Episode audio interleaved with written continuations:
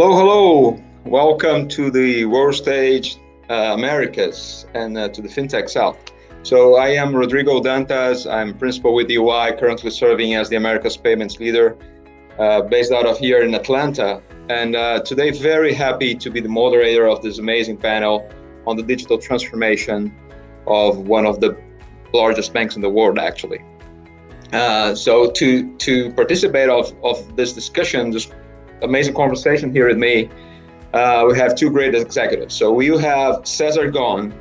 Uh, Cesar is, a, is, an entrepreneur in the technology digital space. Uh, at the age of 23, he founded CI&T, a pioneer digital service company to help large enterprises make shifts at scale. Under his leadership as CEO, the company has achieved 25 years of consecutive growth and global expansion. Gon is a computer engineer with master's degree in computer science. Last year, 2019, he was also awarded EY Entrepreneur of the Year in Brazil. Congrats, Gon! And uh, and for for those that are entrepreneurs yourselves in the audience, he is also an active investor. So we have a shark here on the panel as well. You can tag him after. So Gon, thank you. Welcome to the panel. Thank you, Rodrigo. My pleasure to be here. All right, and to to to have this conversation with Gon and I we also have uh, Ricardo Guerra. So Ricardo is the CIO of Itaú Unibanco. For 27 years in the organization, the executive is responsible for the entire technology platform, software development, and technology operation, as well as the adoption of new technologies and digital transformation initiatives. Before becoming the CIO, he was director of digital channels from 28 to 2014 and he was also working in several areas such as credit risk and financial products. Ricardo graduated as a civil engineer at Escola Politécnica of University of São Paulo and business administration at the business school of the same University of São Paulo, great school by the way. Uh, he obtained his MBA in 2002 from Kellogg School of Management at Northwestern University, another great school by the way. So Ricardo, thank you and welcome to our panel. It's a pleasure thank to have you here. Thank you. Pleasure to be here. All right. So let's get started. Uh, I'll start with you, Cesar. Why don't Why don't you you introduce a little bit of CI&T uh, and and how how this plays into what what you do? Sure. Uh, well, CI&T is a is a tech company, as I mentioned, uh, is a tech service company founded 25 years ago in Brazil now we are operating in eight countries and work with some of the largest companies in the world across several industries. CI&T is positioned as an end-to-end uh, partner for digital transformation. We have a global team of more than 3,000 professionals, meaning strategy design, uh, software engineering, and data science.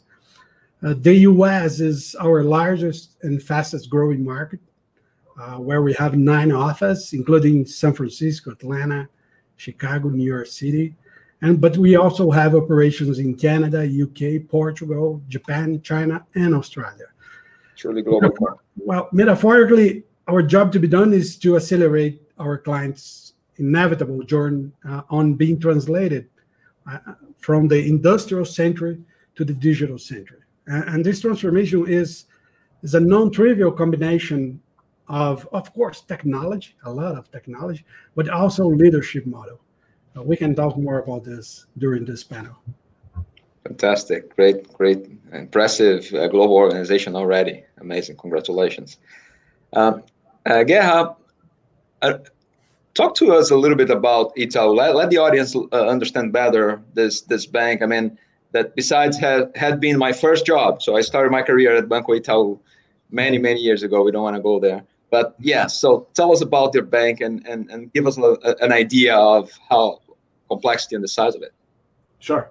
So uh, it, it's a large bank, one of the largest uh, in the world. Uh, we are actually 95 years old, so it's a very old company, traditional company that's trying to do uh, our own transformation uh, around technology and digital. Uh, just to give a sense of the size of the bank, we have these days something around 56 million customers. Uh, which is pretty much a quarter of the population in the country, right? Say it again. How many? 56 million active customers. Uh, we are uh, pretty much a Latin America bank. Uh, we have operations everywhere, but the main operations are in Brazil, Argentina, Chile, Paraguay, and Uruguay. Uh, and we have offices uh, in the US, London, Portugal, and, and other places. Uh, the size of our footprint is also large due to uh, the size of the country, of course. Uh, we have something around 45,000 ATMs, something around 4,000 branches, and declining. Right, we are we are becoming digital. So among the largest banks, we are the one of the ones that has fewer branches, although uh, 4,000 branches is a lot, right? But we are we are definitely shrinking that that footprint. Uh, it's it's harder to talk about uh, money figures just because the exchange rate is so crazy these days. But but just to give an idea, uh, we have something around 400 million in assets dollars, uh, which used to be much more before uh, the hell had the the sort of sort of 400 billion, right? 400 billion dollars. Yes, 400 billion dollars in assets. Uh, and uh, the market cap these days is something around 46 to 50 billion dollars. Uh, it used to be uh, 100 or something when the exchange beta, uh, rate was better. But again, uh, it depends a lot. something that is very curious about the bank, we are, or before COVID, we were the largest return on, on equity on the planet. So there was no bank that had that pay more uh, its shareholders than Itaú. Uh, before COVID, after COVID, uh, things are a little bit more complicated, of course, for everyone. But um, it's a bank that is very well managed uh, in terms of costs and, and revenues, and uh, we're proud of ourselves of uh, paying well back our investors and, and going through a major transformation. yeah, that, that that's what I was going to ask. I mean, with with all that amazing size and complexity, and but at the same time that amazing performance, uh, what was the case for change? I mean, when we, when we think about digital transformation, many people say, oh, it's to improve customer experience or it's to be more effective in cost or both or it's something else. So what, when we talk about the digital transformation of Banco Itaú, what are the elements that you would highlight as the most important, more, more critical ones? Uh, sure. That, that's a very good question, Rodrigo. And we got asked all the time that kind of question. Uh, the world is changing. Uh, we're seeing a lot of transformations uh, in all the industries. That's that's. Uh, I'm sure the audience is pretty much aware of that. Uh, and what we are seeing is that if we don't transform, if we don't follow that path towards digital transformation, we are not going to be the leaders that we are today. We're not going to be paying back our investors the way we do today. And, and, the reason for that is that when we look at the digital transformation anywhere in the world, in any industry, uh, what we are seeing across the board is an empowerment of the customer. The customer uh, is definitely having way better experiences that uh, one could have five years ago, or 10 years ago, uh, or 15 years ago. The experience all increases in terms of getting better and better for anything that you do. And it's not different for finance uh, we're seeing lots of new companies coming out offering much better products, and we are seeing a shift towards uh, towards the customer. Uh, everyone is empowering the customer in that sense, and banks have to do the same thing. Banks have to really work to get better services for the customer, honestly get better better services, work to get uh, solve customer problems, to uh, definitely have less uh, attrition in everything that pretty much customers do with money. We are a universal bank. We work pretty much in everything. Here in Brazil, banks are insurance companies as well. So we work uh, from current accounts uh, to uh, credit cards, insurance to large corporations, anything that you can imagine. Uh, we have in terms of financial products. And so have- let, let, me let me pause you just a minute, just to sure. the benefit of our audience here, and, and on that description of the bank. So you're saying that you are a retail bank, you are a corporate investment bank, a broker dealer. You have also other diversified financial services businesses as credit cards, insurance, auto finance, and, and potentially mortgage security services whatever you can imagine and and the same and the same obviously you have the commercial bank and personal bank but a yes. client can be a client of everything right i mean the respectful can be an SME, can be a large corporation, can be uh, people from any kind of income uh, in Brazil. Uh, that's that's very broad, right? So uh, so we play pretty much in any uh, finance arena, and, and the challenge just becomes bigger because you have to do that transformation in all customer journeys. So it doesn't matter what kind of product people consume or companies consume, doesn't matter which kind of company or person you are, uh, you are enduring that transformation in terms of behavior, and we have to follow offering better services and products in that that sense.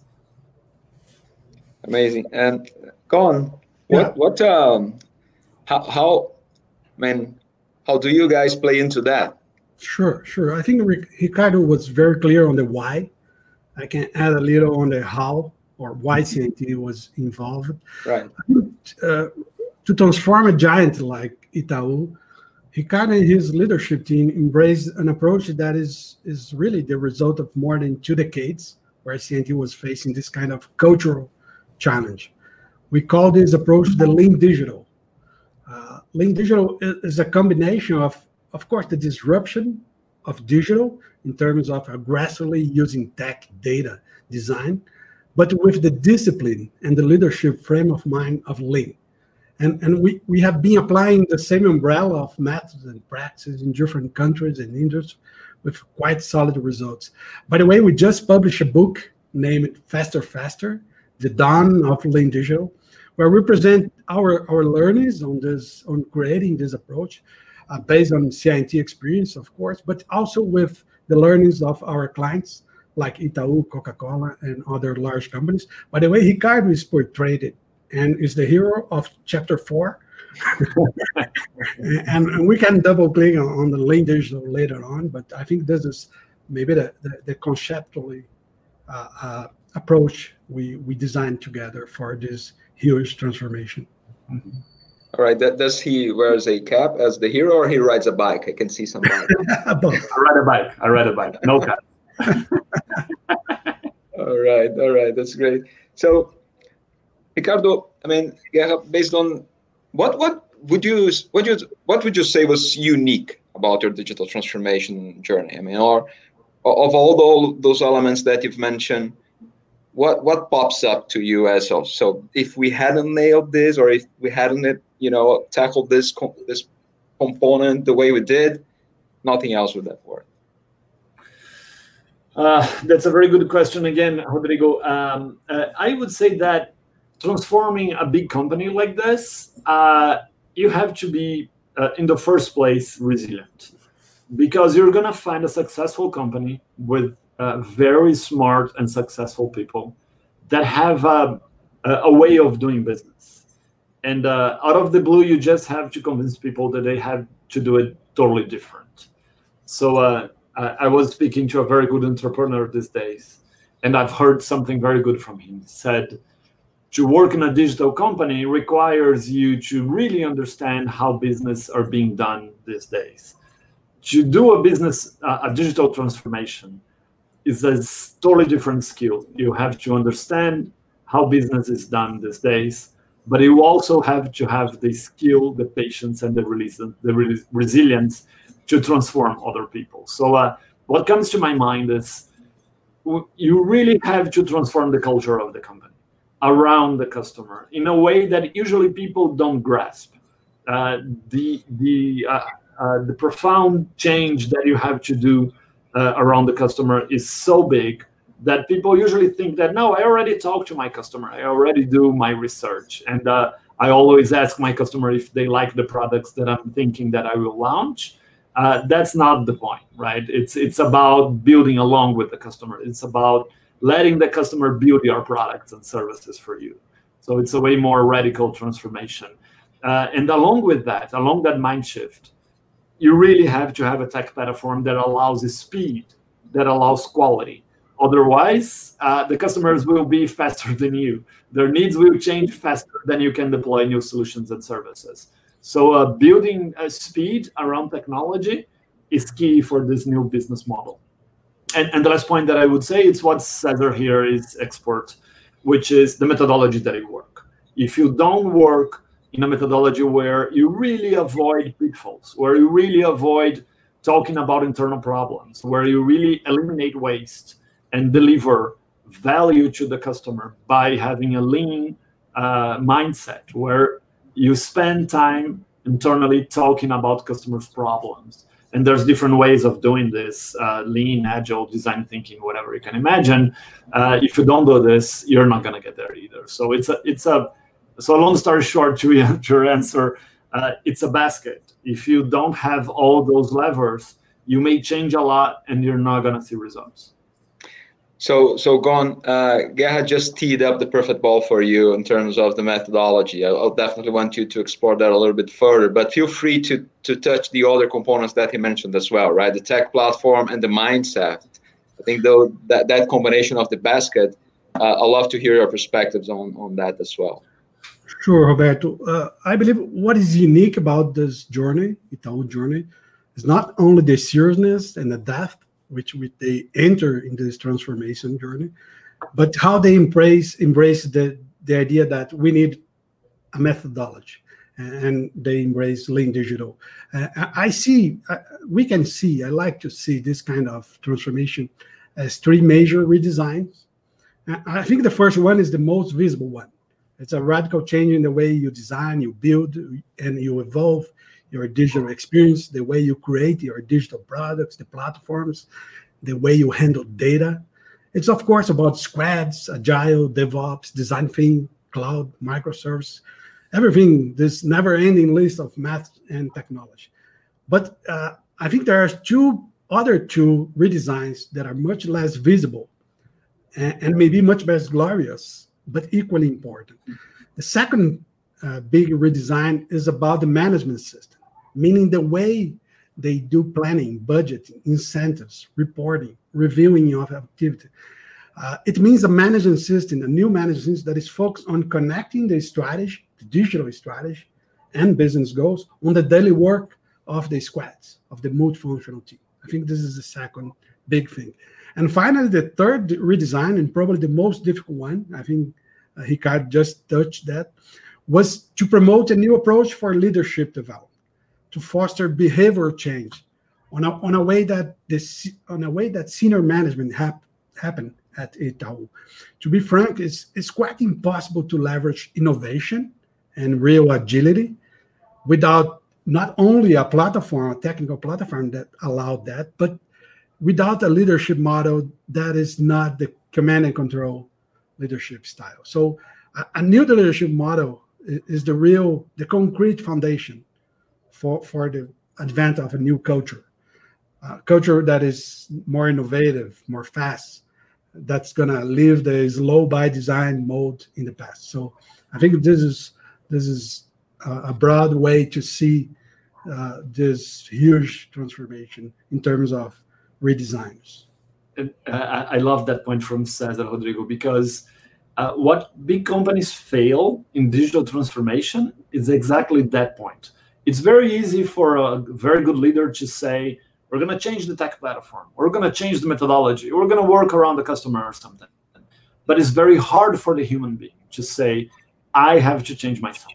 I have to change the way I work. I'll stop taking decisions about what's the next product or service, and I'll call my team to do that every day along with the customer and I'll just plan budgeting. I'll just plan uh, whatever uh, investment I want to do in my teams, and I'll follow up if they are following uh, on the results they promised, the results, the results that we need to pay back our investors.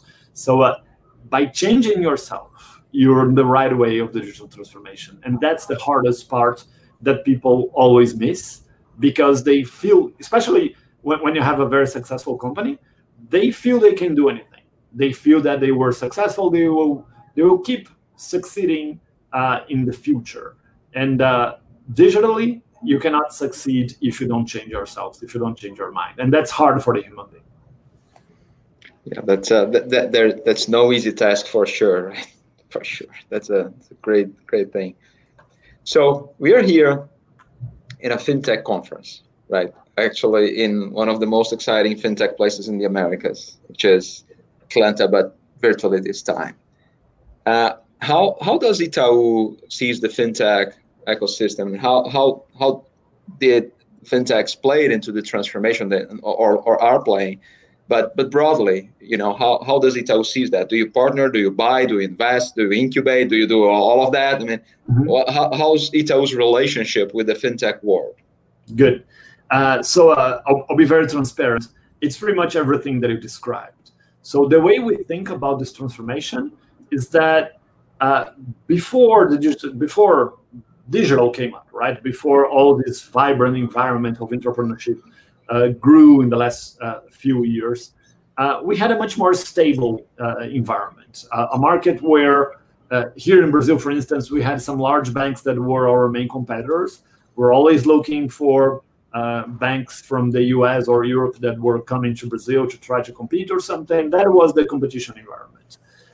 in the last few years, 10 to 5 years or something, uh, we saw more and more uh, small companies popping up, right? Trying to deliver better results to the customer, trying to offer better services. Uh, we learned that that change was much faster than we were used to see.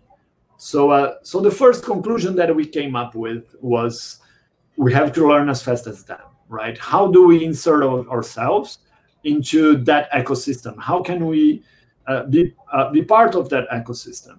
So uh, our, our, conclusion for that was five years ago when we launched at the time what we called a co-working space. We don't call that anymore. We call a network space right now.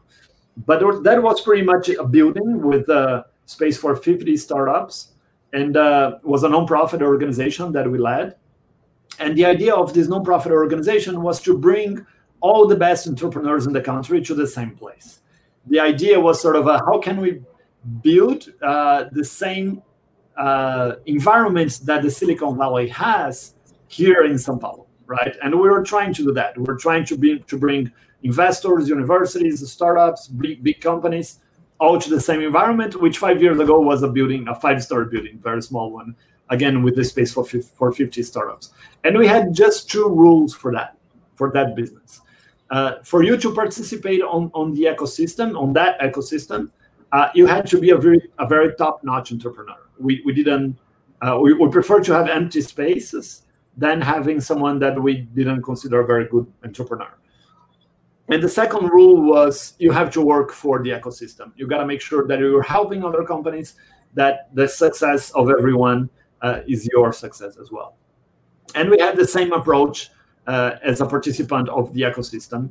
And we learned a lot, and that ecosystem grew very fast. In 2018, we moved to another building. Uh, CI&T, by the way, participate uh, in this new one, uh, where we have more than 200 startups, and we have something around 30 uh, large companies as well. CI&T, one of them.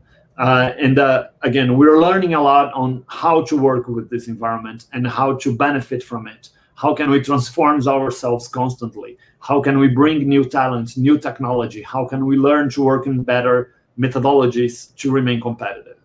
In that sense, learning how to participate and how this ecosystem works, uh, we learned as well that fintechs are sort of everything.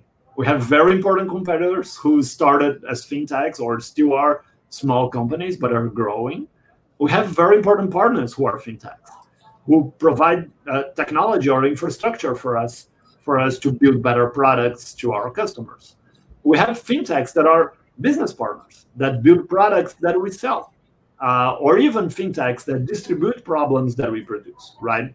Uh, products that we produce. So, uh, so, so I would say that there's no single rule. Uh, everyone says fintechs are going to disrupt the market or something. Yes, they are disrupting the market because they are bringing a new mindset. They are bringing new ways of doing business. But it's not only fintechs, as I said in the beginning. It's a whole digital transformation in all the industries. And if you don't have your mindset around the customer, if you don't ask yourself, how can I better provide services to the customer, you will, you will always see fintechs as competitors. But there's big there are big opportunities to work along with them to provide better services to your customer. So you have to be intellectually honest to always be seeking better services, products, experiences to your customer, and to understand the entrepreneurship ecosystem and how can you benefit from it, and partner with other companies and and build a whole new value chain to deliver faster and better services to your. Let me get let me get that point and ask uh, Gon about it. Hey, Gon, you you've seen that not only on Itaú's case but elsewhere in the world. You, you have many clients do you think that fintech bank partnership can be beneficial to both ends or how, how, how are you seeing that happen in the world Sure. Uh, well, first, CI&T is very proud to be part of the Cubo's network and ecosystem. It's amazing. It's amazing what's happening there, and, and I, I, see I see this this new competition and as as an opportunity. Of course, I, am an entrepreneur. I tend to see everything as an opportunity. It's my nature. But uh, what I think what what lies ahead is an acceleration of the digital Darwinism in the business arena. But I think we are just in the beginning of a new era where uh, we are going to migrate from services, from service economy to the ecosystem economy. So uh, it will probably be the interconnect set of, set of services from several players that will uh, allow consumers to fulfill a variety of needs in one integrated experience. So uh, it, it, means a lot that we, we, we can really help this ecosystem to co-creation, to really integrate all these uh, uh, dots uh, among large companies and fintechs and other classes of startups. So I believe it's a huge opportunity uh, and for companies with the kind of expertise and footprint as CI&T. And, somehow we, we can can be a kind of agnostic piece in this puzzle and help this this dots to be connected.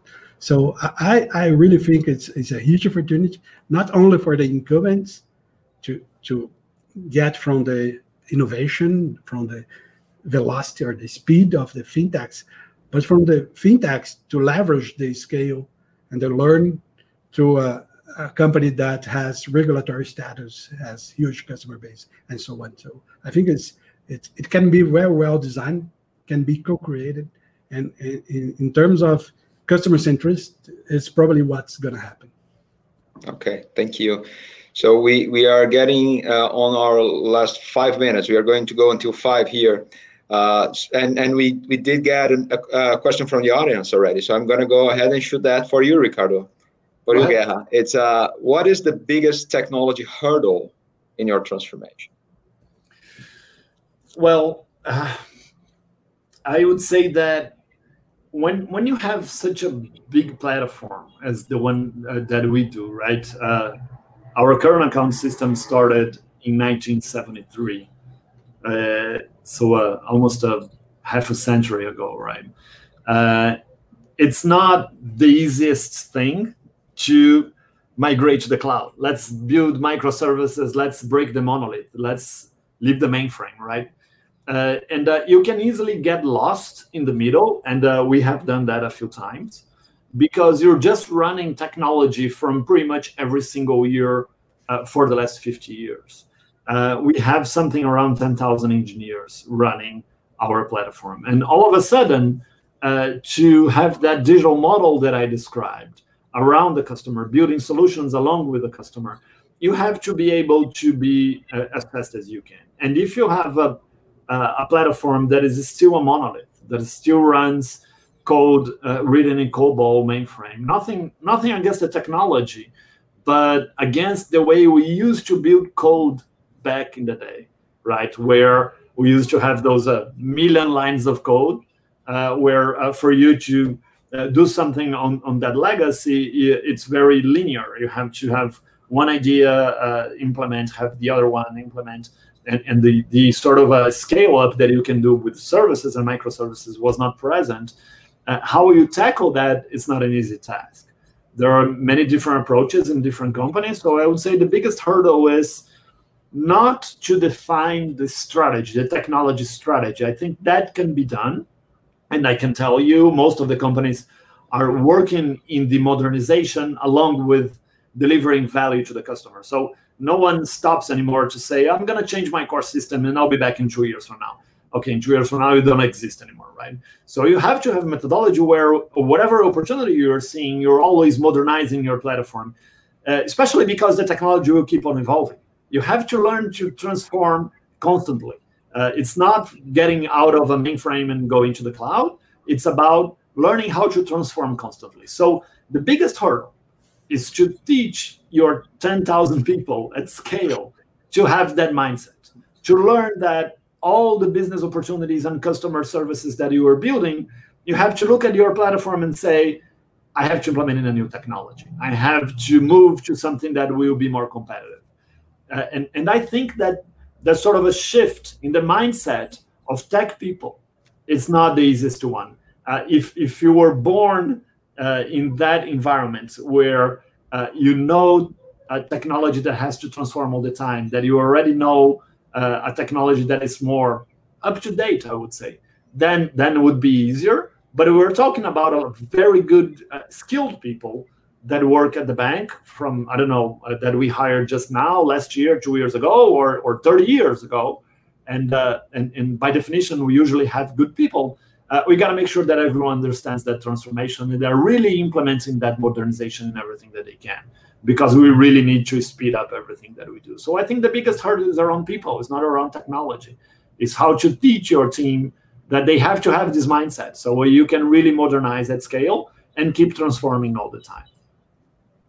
All right. Yeah, makes makes complete sense to me. And and you're, you're talking all of the top of the experience. That's that's really amazing. Yeah, and, and there's there's the this human factor that when you look at the the human capital market, you have a, a, a brand new greenfield generation of, of developers, architects, and so on.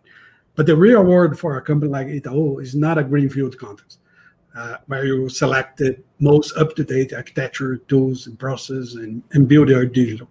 It's really a complex brownfield, where you have to deal with most generation of legacy system and, and old technology. And that's why we combine that with lack of skills, because really it's there's a lack of skills on working in this brownfield uh, uh, environment. And as as Ricardo said, at the end of the day, you need to combine legacy modernization, a lot of legacy modernization, with generating real business value. That is the the puzzle. Perfect, Ricardo. We have one minute. Final remark. What's the what's the message that you pass on to everyone that's uh, watching us here? Customer, customer, customer that's that's the key message uh, in digital don't forget to understand what value you're trying to bring what problem are you trying to solve ask yourself that all the time that's what lean tells you ask yourself uh, what problem are you solving because it's very easy to get lost building a project or something huge that you don't know anymore why you're doing that you're just following complex stuff and trying to solve problems but by the end of the day you're not adding value to anyone. So uh, ask yourself all the time what you're doing to your customer. Perfect. Gon. I would add that, yeah, I would add that uh, we live in a world of abundance of ideas, but the scarcity, scarcity of execution. So my my word is execute, execute. Okay. Customer and execute. That sounds terrific. Thank you all very much, uh, Mike. Thanks for managing the things in the background. Back to you. Thank you all for from the audience. Hope you have enjoyed as much as I did. Thank you. Pleasure. Bye. Pleasure. Bye bye.